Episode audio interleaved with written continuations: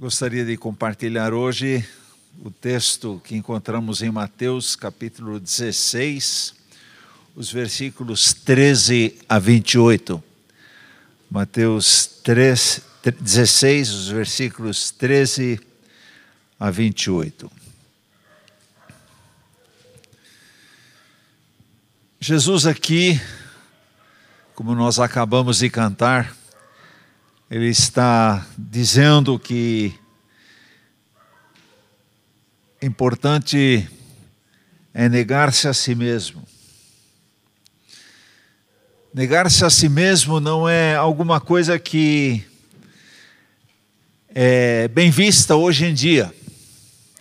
Nós queremos o quê? Nós queremos realmente viver em termos de sucesso, em termos de reconhecimento, em termos de autoestima, mas jamais negarmos a nós mesmos. Nós temos a tendência natural de promover a nossa vida e Jesus aqui está apontando para um estilo de vida diferente. Ele está falando alguma coisa muito especial nessa passagem aos seus discípulos. Então, nós lemos lá em Mateus 16, os versículos 13 a 17. Chegando Jesus à região da Cesareia de Filipe, perguntou aos seus discípulos: Quem os homens dizem que o filho do homem é? E eles responderam: Alguns dizem que é João Batista, outros Elias e ainda outro Jeremias, ou um dos profetas. E vocês? perguntou ele. Quem vocês dizem que eu sou? E Simão Pedro respondeu: Tu és o Cristo, o Filho do Deus vivo. Respondeu Jesus: Feliz é você, Simão, filho de Jonas, porque isso não lhe foi revelado por carne ou sangue, mas por meu Pai que está nos céus.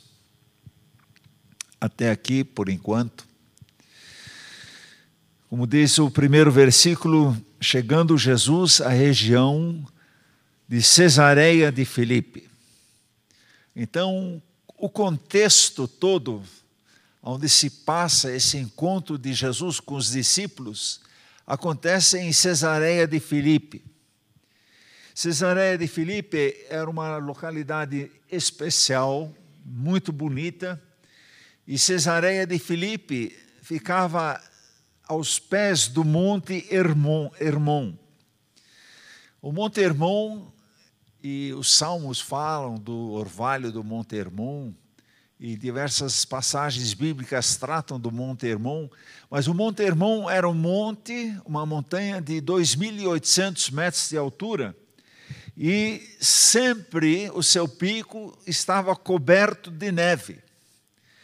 E pelo fato dessa montanha estar coberta de neve, então a região tinha bastante orvalho.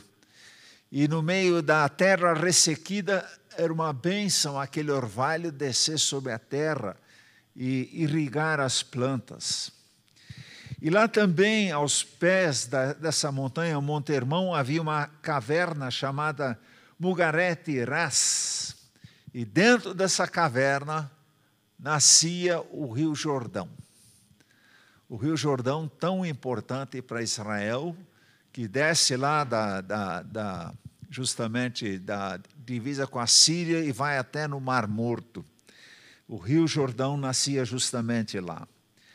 E como era uma região pagã, justamente na caverna onde nascia, onde nasce o Rio Jordão, também foi feito um, um local de adoração, adoração ao rei Pan.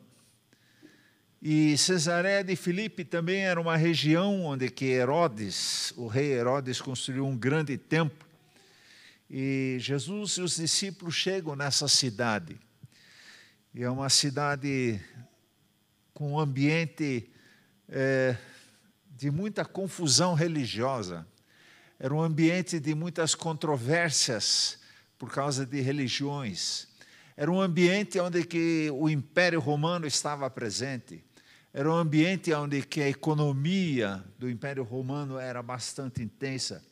Uma mistura de deus e deusas, uma, uma, nas grutas, nos santuários, estátuas e ritos. E lá estava essa caverna justamente dedicada ao deus Pan, onde nasce o Rio Jordão. E neste local, Jesus então faz uma pergunta aos seus discípulos: Quem os homens dizem que o filho do homem é?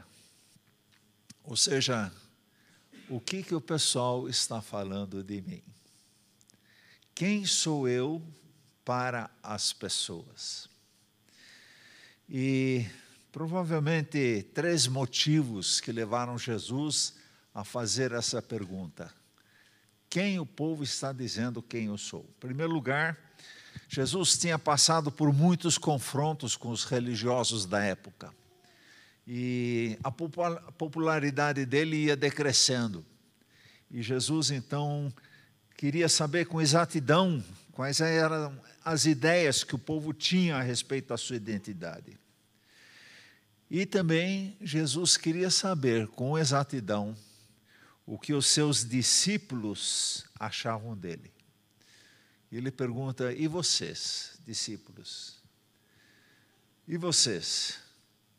Quem vocês dizem que eu sou? O que eu, Jesus, represento para você, meu discípulo? Em terceiro lugar, ele quis também revelar aos seus discípulos o começo do estabelecimento da igreja.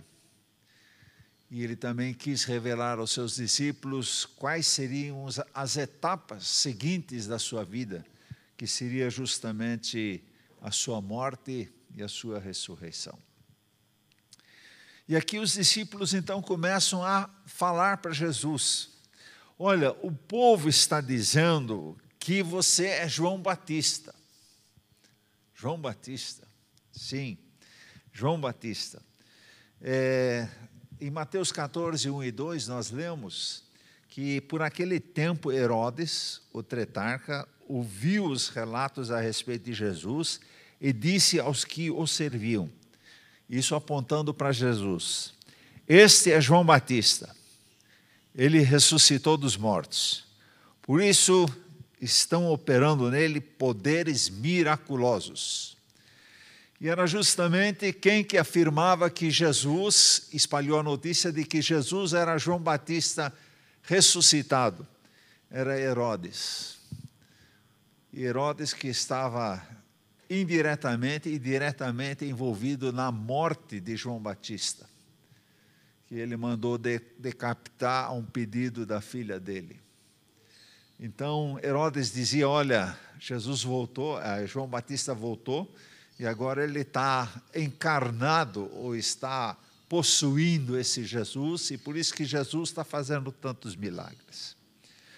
E os discípulos continuaram a falar para Jesus: Olha, uns estão dizendo que você é Elias. É Elias. E aqui, Elias. Por que Elias? Porque Elias foi um dos maiores profetas do Antigo Testamento. E eles comparam aqui Jesus com um dos maiores profetas do Antigo Testamento. E como a, de, a, história bíblica declara, Elias ele não morreu.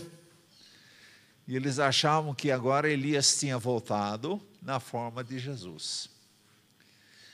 E por fim, os discípulos ainda falaram para Jesus: Olha, outros acham que você é Jeremias e você é um dos profetas.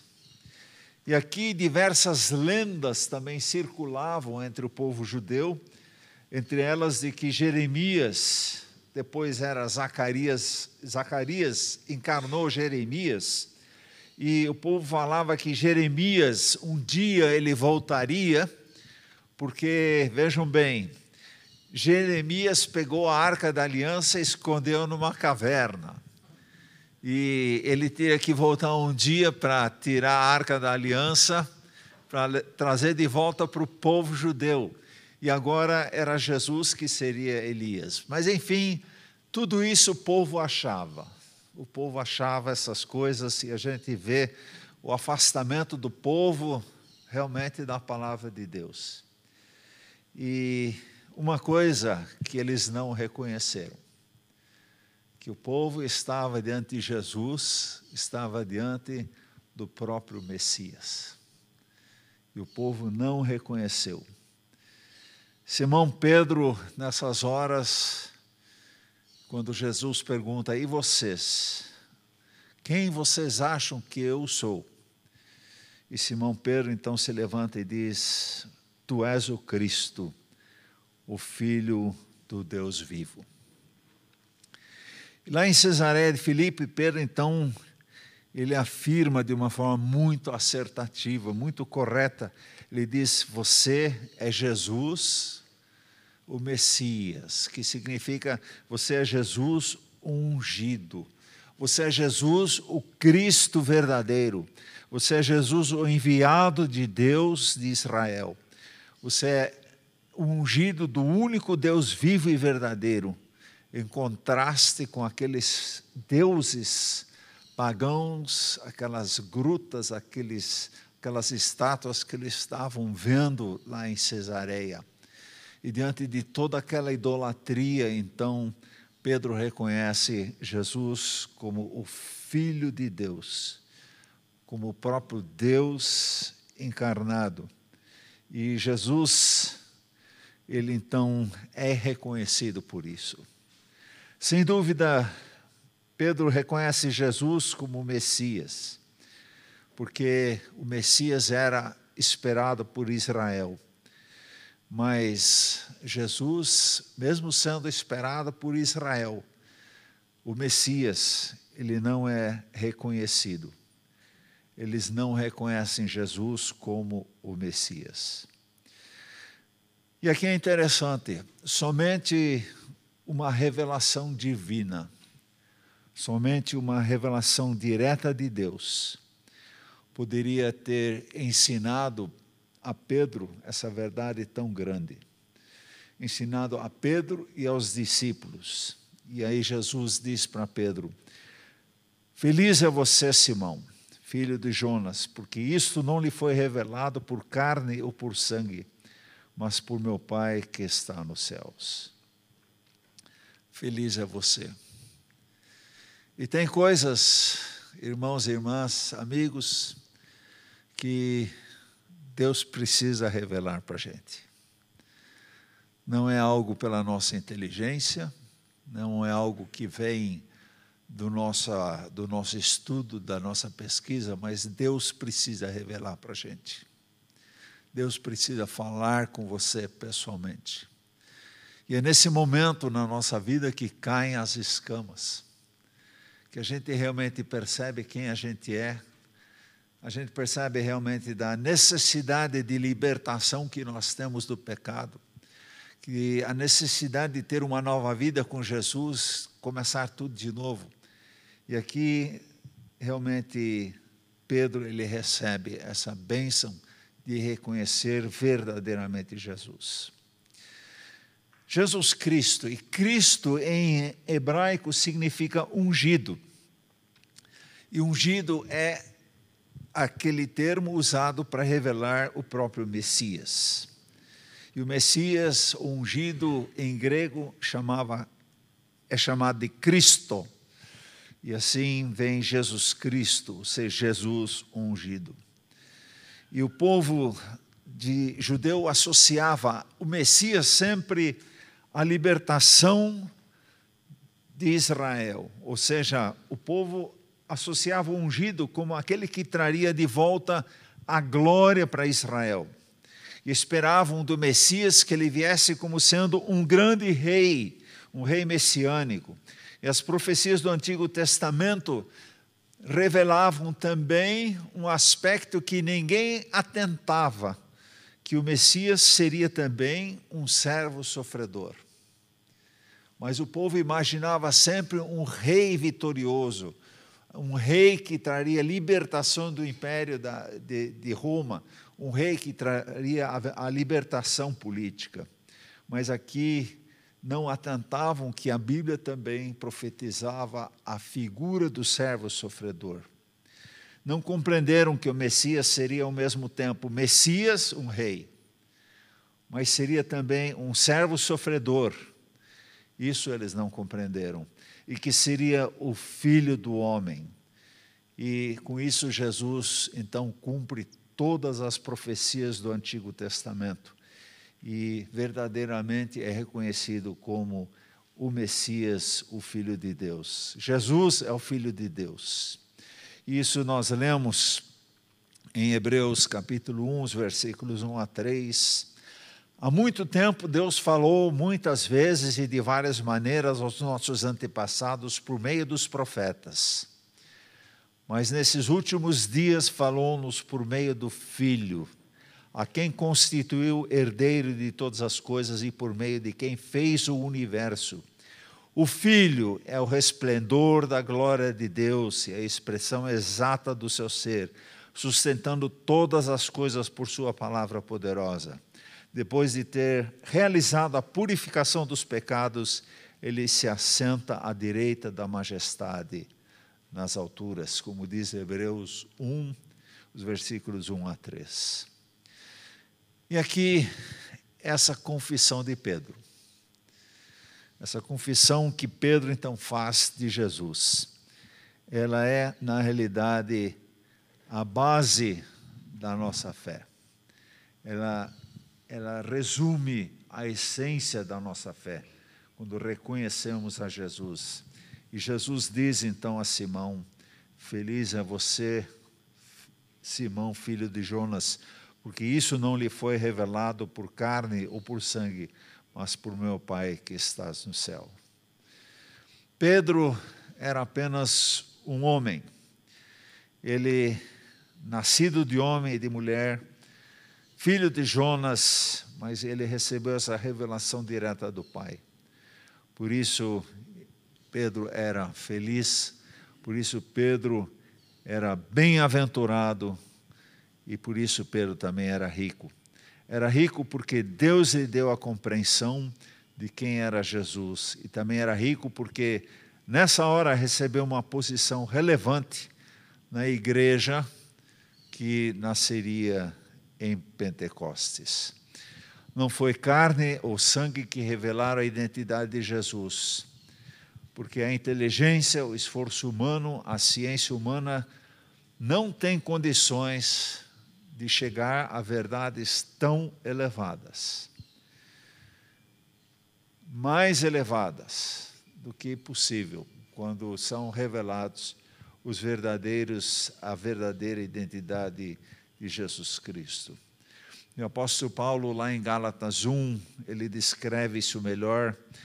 Mas Deus me separou desde o ventre materno e me chamou por sua graça, quando lhe agradou revelar o seu filho em mim, para que eu anunciasse entre os gentios, e eu não consultei pessoa alguma. Queridos, é Deus que se revela a nós. É Ele que toma iniciativa em relação à nossa pessoa. Deus nos busca, Deus nos chama, Deus nos convida, Deus envia seu Filho amado para, um, para o mundo, para resgatar a muitos do pecado. É Deus que toma a iniciativa. Né? E eu creio que cada um de nós tem momentos especiais na vida, onde Deus se revela, onde você de repente vê claramente quem é Jesus. E é nesse momento que Deus se revela. Ele, na realidade, está convidando você e a mim para entregarmos a nossa vida completamente a Ele, começarmos uma nova vida, uma vida transformada. Isso ele fez com Pedro, revelou a Pedro. Isso ele também fez com o apóstolo Paulo, como diz aqui Paulo, ele ele se revelou quando Deus quando lhe agradou revelar o seu filho para mim. Então, Deus revelou realmente quem era Jesus para Paulo e Deus continua hoje em dia se revelando às pessoas. É aquele momento onde ele está à porta e bate, e bate, para que haja realmente uma abertura de nossa parte para ele entrar na nossa vida. Gente, quando Jesus entra na nossa vida, não é que a partir daí tudo bem. Mas quando Jesus entra na nossa vida, aí começa o problema. O problema no bom sentido. Ele quer arrancar aqueles carrapichos que nós temos da antiga vida, da velha natureza. Ele quer nos transformar. E aí isso significa o que? Realmente andarmos caminhos muitas vezes doloridos, de confissão, de arrependimento, de acertar a vida e novamente de confissão. E a gente sempre de novo escuta, desde que eu tomei a decisão por Jesus, minha vida só complicou. Amém, irmão? Amém, irmã? Por quê? Porque Deus está agindo. Está complicado porque você aceitou Jesus, porque você quer andar nos caminhos do Senhor? Está complicado? Sim, por quê? Porque Deus está agindo. E mais, por que está complicado? Porque quem sabe tem pessoas orando por você. E quando tem pessoas orando pela gente, é o quê? Que Deus realmente começa a atender as orações e quer mexer conosco. Ah, mas nunca tive tanto problema, nunca tive tanta discussão, tanto choque com a minha família, tantos problemas. Sim, Deus agindo, Deus agindo, Deus se revelando. Né? Nenhuma disciplina é momento de alegria no, que não é Nenhuma disciplina é motivo de alegria no momento. Nenhuma, como diz lá em Hebreus 12, 11. Mas sim de tristeza. E como é que continua o versículo? Mais tarde, porém, traz fruto de justiça e de paz para todos aqueles que por ela foram exercitados. Na escola não é assim também? Lições difíceis que a gente tem que aprender, lições difíceis que a gente tem que estudar e a gente não entende direito, e a gente vai, como diz lá, camelando, estudando, mas depois que a gente passa pela prova, a gente, que bom, passei, etapa vencida. Também é assim a vida cristã.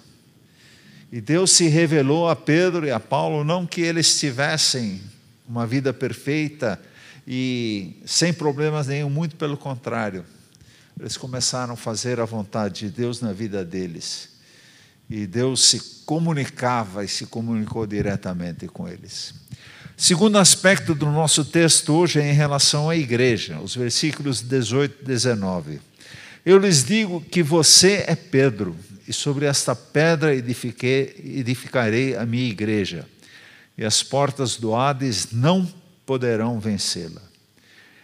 Eu lhe darei as chaves do reino dos céus, e que você ligar na terra será ligado nos céus, e o que você desligar na terra terá sido desligado nos céus. Então advertiu a seus discípulos que não contassem a ninguém que era o Cristo.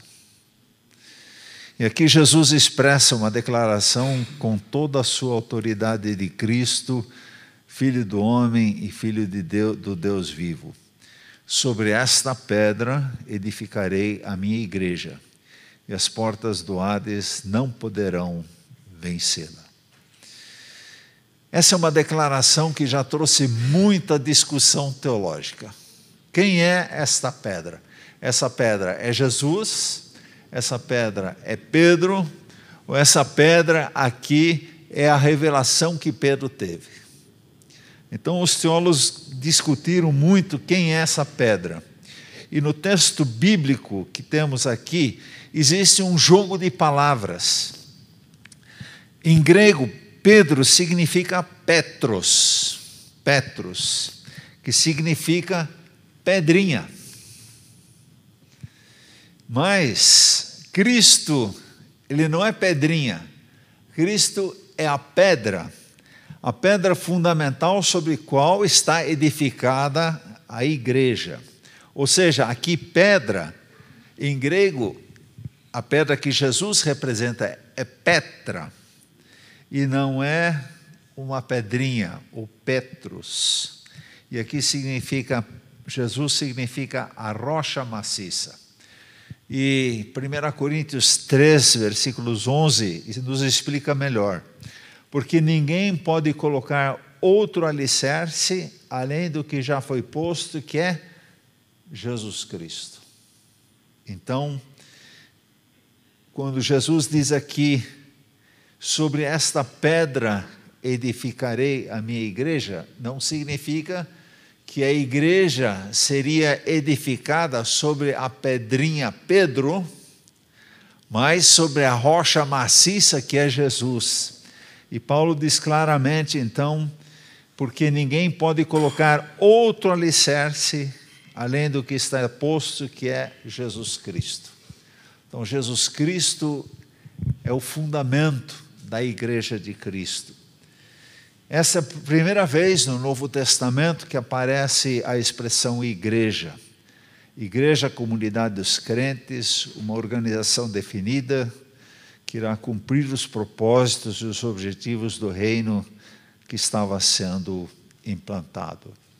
Então veja, Jesus lá em Cesareia de Filipe, naquele ambiente, então faz revelações tão profundas. Quem ele é?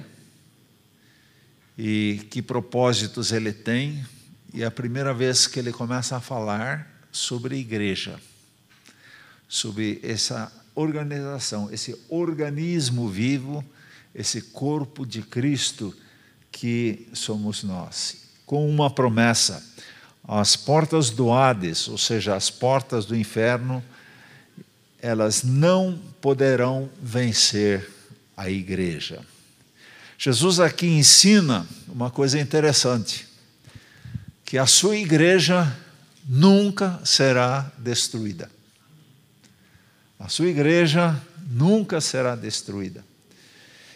Não será destruída por qualquer tipo de poder, nem mesmo pela morte ou pelo reino do mal. A igreja de Cristo é eterna. E Satanás e os seus agentes jamais poderão vencer a igreja fundamentada na rocha, que é Cristo. Então, amados irmãos, existe sim perseguição. Em alguns lugares, as igrejas físicas como a nossa são fechadas, os crentes são perseguidos, sim, mas nós temos a promessa de que jamais a igreja será destruída. Porque o Senhor tem os seus, os seus fiéis, aqueles que permanecerão. E é dessa igreja que Jesus está falando, a igreja invisível, a igreja dos crentes, dos salvos. E aqui Jesus continua falando a Pedro: Eu lhe darei as chaves do reino dos céus. O que você ligar na terra será ligado nos céus, e o que você desligar na terra terá sido desligado nos céus. Na nossa igreja nós temos um tipo de Pedro, que é o Elenilton. Elenilton, você está com as tuas chaves aí? Mostra para a gente, ó. Qualquer porta da igreja, ele abre certo? Ele tem as chaves da nossa igreja. Ele tem as chaves da nossa igreja. E é interessante que Jesus diz a Pedro: eu, eu darei as chaves, e as chaves do reino simbolizam poder e autoridade. E o reino de Deus é como um castelo, com muralhas e com portas. Mas para entrar no reino de Deus, Alguém precisa te dar as chaves. Alguém precisa abrir as portas para que você entre. E essas chaves, e aqui quando Jesus diz que dá as chaves ao, a, a Pedro, é, as chaves são um símbolo de abrir a mente das pessoas e você explicar para as pessoas o significado e a verdade do Evangelho. E Pedro usa essa chave justamente, primeiro pregando para os gentios, eh, para os judeus, em Atos 10, depois em Atos, eh, perdão, Atos 2, e depois em Atos 10, em Atos 15, ele, ele prega para os gentios. Quer dizer, ele tem as chaves para abrir a mente das pessoas para entenderem, para proclamar o Evangelho de Cristo. E o que ligardes na terra será ligado no céu. E isso é interessante, foi dado a Pedro, mas também a toda a igreja. E é impressionante. Deus deu à igreja a responsabilidade da disciplina. Da disciplina. E essa disciplina deve ser exercida na igreja e quando a igreja unida exerce disciplina, isso é aprovado nos céus. Isso é aprovado nos céus. E aqui não se trata de uma disciplina injusta ou de uma, de uma decisão parcial, mas quando realmente a igreja está consciente e aplica a disciplina conforme a palavra de Deus, ela desliga ou liga na terra e é ligado ou desligado nos céus. Orem pelo conselho espiritual dessa igreja, quando tem que tomar decisões de disciplina. Vamos orar pela nossa igreja para que a gente realmente, se for necessária a disciplina, que possamos exercê-la conforme o ensino da palavra de Deus, para não praticarmos injustiça ou parcialidade. E Jesus aqui adverte os seus discípulos. Jesus não tinha interesse de receber aqui grande apoio popular, por isso ele advertiu os seus discípulos: olha, não falem para ninguém, não falem para ninguém, porque o objetivo de Jesus é, era que essa revelação que foi dada nesse momento aos seus discípulos, ele não queria que o povo soubesse que ele era o Messias, que o povo não recebesse essa notícia de que ele era o Messias, porque o povo tinha um outro interesse em Jesus, que era torná-lo um rei político. Esperavam que Jesus, como rei, os livrasse do domínio do Império Romano e livrasse eles de Herodes. Versículos 21 a 23, nós lemos: Desde aquele momento, Jesus começou a explicar aos seus discípulos que era necessário que ele fosse para Jerusalém e sofresse muitas coisas nas mãos dos líderes religiosos, dos chefes dos sacerdotes e dos mestres da lei, e que fosse morto e ressuscitasse no terceiro dia. E então Pedro, chamando-o à parte, começou a repreendê-lo, dizendo: Nunca, Senhor, isso nunca te acontecerá. Jesus virou-se e disse a Pedro: Para trás de mim, Satanás, você é uma pedra de tropeço para mim e não pensa nas coisas de Deus, mas nas dos homens. E aqui estamos diante de acontecimentos Jesus está há seis meses para ser crucificado. São seis meses antes da sua crucificação que acontece essa revelação aos discípulos. E ele então diz aqui o reconhecimento de Pedro que ele era o Messias e então Pedro ele de repente muda de situação de comportamento. Provavelmente ele estava tão cheio de si porque ele tinha recebido uma, uma revelação tão grande de Deus. E aqui Pedro novamente pisa na bola. na sua euforia, na sua grande conquista, no seu sentimento de vitorioso, ele então chama Jesus à parte e começa a repreender a Jesus. Jesus, que é isso? Você não vai morrer. O que, que, que, você está falando aí? Né? E é interessante. Altos e de repente baixos.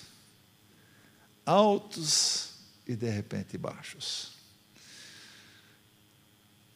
Quem quiser seguir Jesus, que se negue. Que se negue. E aqui Pedro não se negou. Ele, na sua euforia da grande conquista, ele de repente cai pela sendo o quê? Sendo usado, influenciado diretamente por Satanás. Aliás, na tentação no deserto, o próprio Jesus, o próprio Satanás o tenta, dizendo: Olha, vou te dar todos os reinos aqui do mundo, se você prostrado me adorar. Prostrado me adorar. E Jesus rejeita, rejeita a oferta de Satanás, porque não era esse o, plano que Deus tinha para ele. Que seja feita a sua vontade, que seja feita a sua vontade. Ele sempre orou de novo, que seja feita a sua vontade.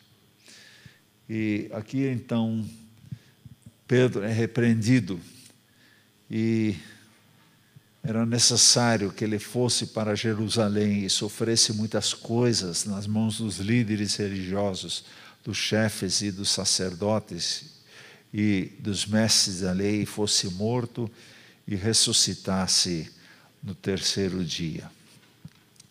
Interessante a gente ter tantas notícias ruins aqui, necessário que ele fosse para Jerusalém e sofresse muitas coisas, depois é, que ele fosse morto.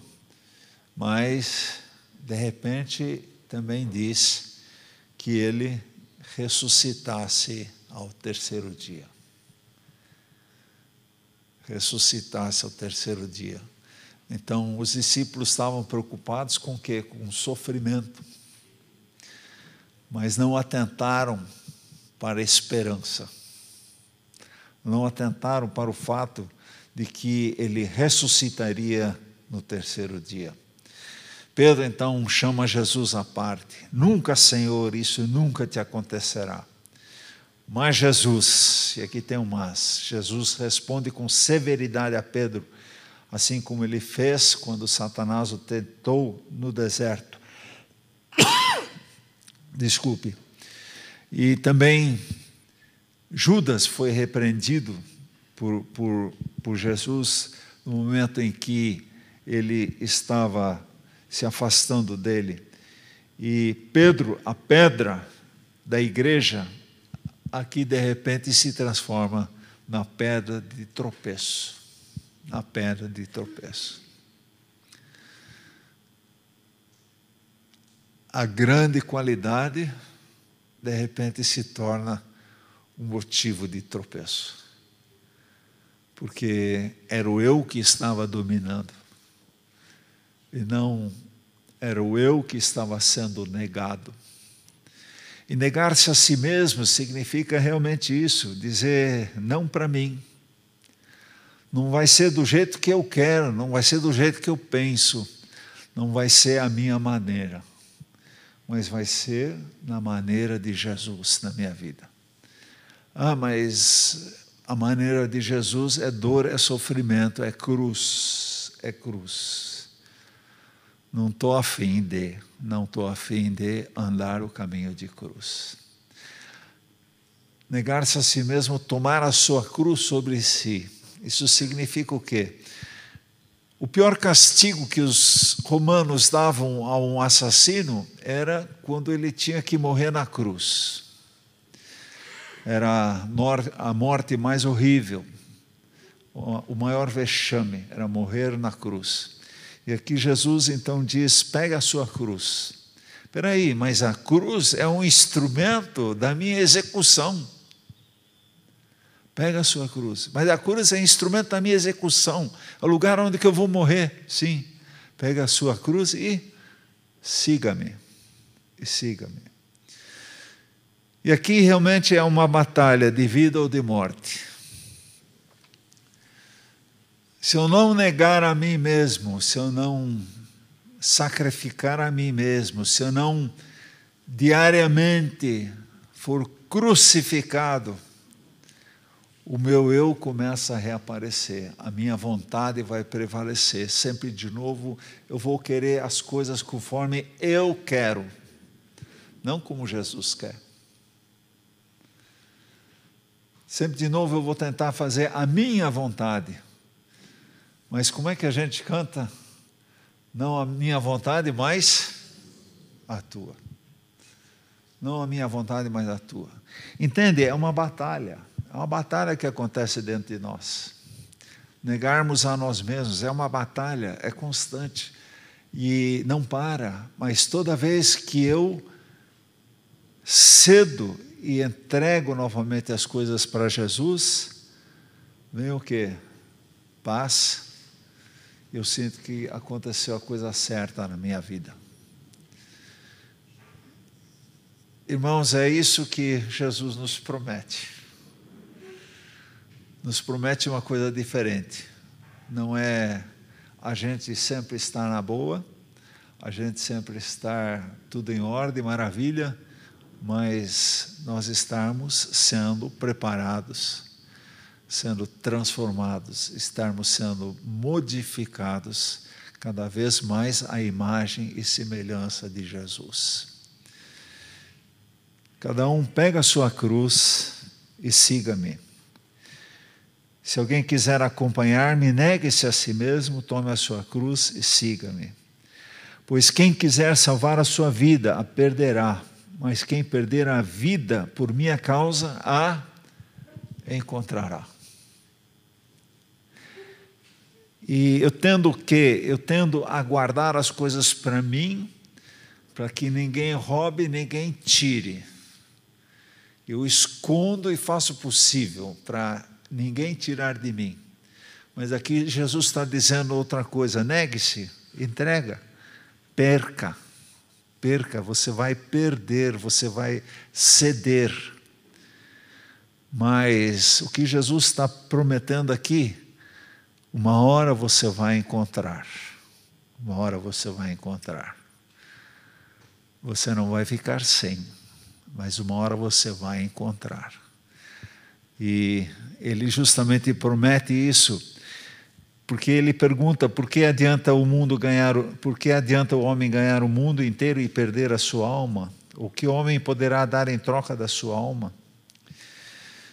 Sem dúvida, Deus nos dá capacidade e a gente vê também através de exemplos que Jesus conta na parábola dos talentos e outras situações onde que a pessoa tem a habilidade de desenvolver-se também materialmente, de crescer no seu patrimônio, de se desenvolver. Mas, queridos, isso não é o foco da nossa vida. Sim, nós somos chamados a fazer a nossa parte da melhor forma. Tudo que cair na, na nossa mão devemos fazer da melhor forma e se fizermos da melhor forma, vamos ter resultado. E amém por esses resultados. Amém pelo seu crescimento profissional, pelo seu desenvolvimento, pelo, pela sua criatividade. Amém, que bênção. Mas não é esse, não é essa a razão da nossa existência. Não é apenas e tão somente acumular material. Mas o Senhor tem outros propósitos muito mais importantes. Deus quer nos usar para abençoarmos outras pessoas. E para abençoarmos outras pessoas, em primeiro lugar, nós temos que negar a nós mesmos. E negando a nós mesmos, aparentemente perdem, perdendo, lá na frente nós vamos o quê? ganhar. Só que ganhar algo muito mais lindo, muito mais belo, muito mais consistente. Essa recompensa Deus nos dá. E ganhar não só apenas na eternidade, mas já começar ganhando aqui, vivendo uma nova vida, a, no, a vida com Jesus. Pois o Filho do Homem virá na glória de seu Pai com seus anjos e então recompensará a cada um de acordo com o que tenha feito. Promessa do Senhor. Você perde. Mas você o que? Vai ganhar. E mais, você será recompensado por, a, por aquilo de acordo com, com o que você tem feito, que são os chamados galardões. Garanto-lhes que alguns dos que aqui se acham não experimentarão a morte antes de verem o Filho do Homem vindo no seu reino. Então, isso é promessa também. Quem sabe alguns de nós vão ver Jesus voltar. Que maravilha. Então Jesus disse aos discípulos, e aqui Jesus ensina sobre o verdadeiro discipulado cristão que apesar de ter que enfrentar a dor, o sofrimento, nós devemos seguir o caminho, o caminho dele, que é carregando a nossa cruz. É o caminho para o Calvário, onde que morremos para a nossa velha natureza, mas nascemos para uma nova vida com Cristo. Pedro estava, quem sabe, pensando em conforto, em poder político, em grandeza, Pedro estava, quem sabe, pensando em popularidade, mas esse não foi o caminho de Jesus. Jesus optou por fazer a vontade do Pai.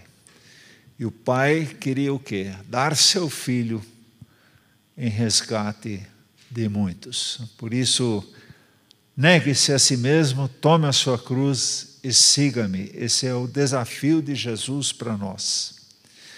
A cruz é um instrumento para executar os piores criminosos.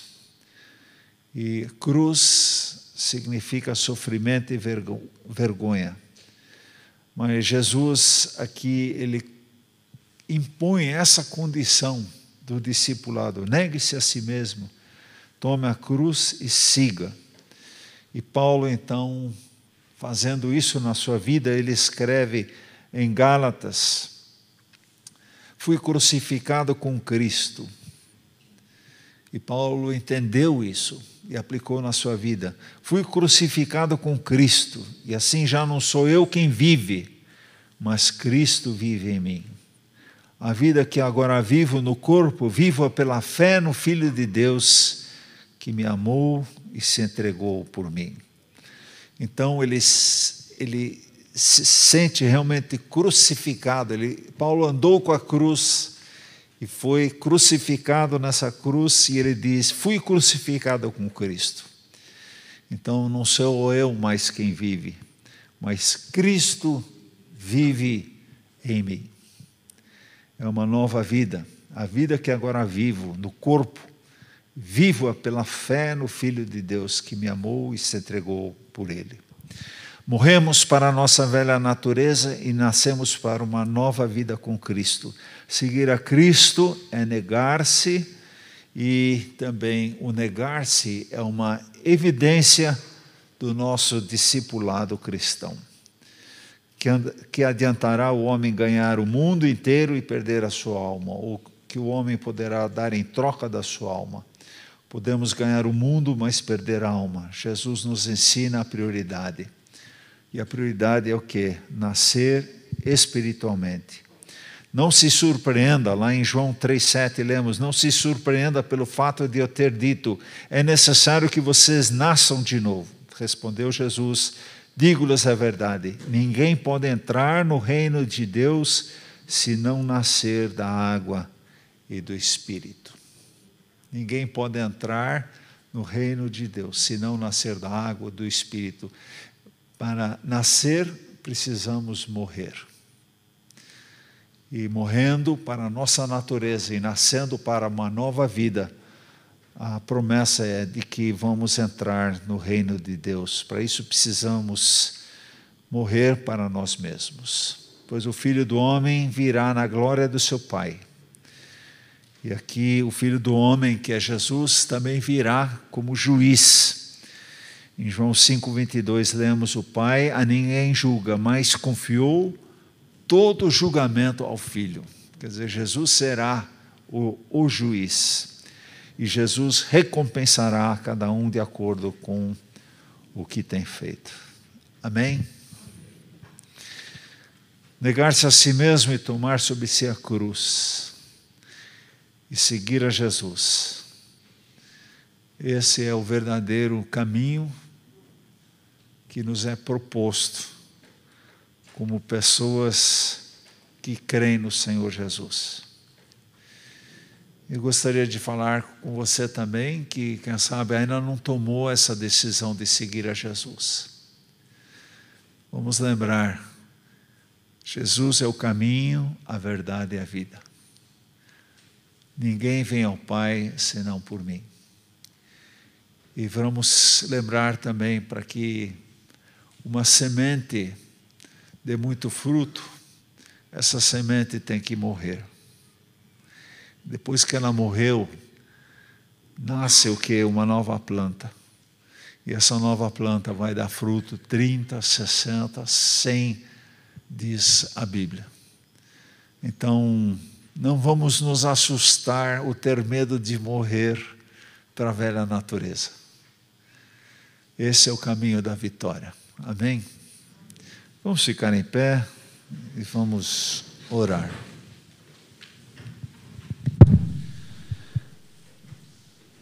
O Senhor nos convida nessa manhã a nos negarmos a nós mesmos, a dizermos não para nossa natureza,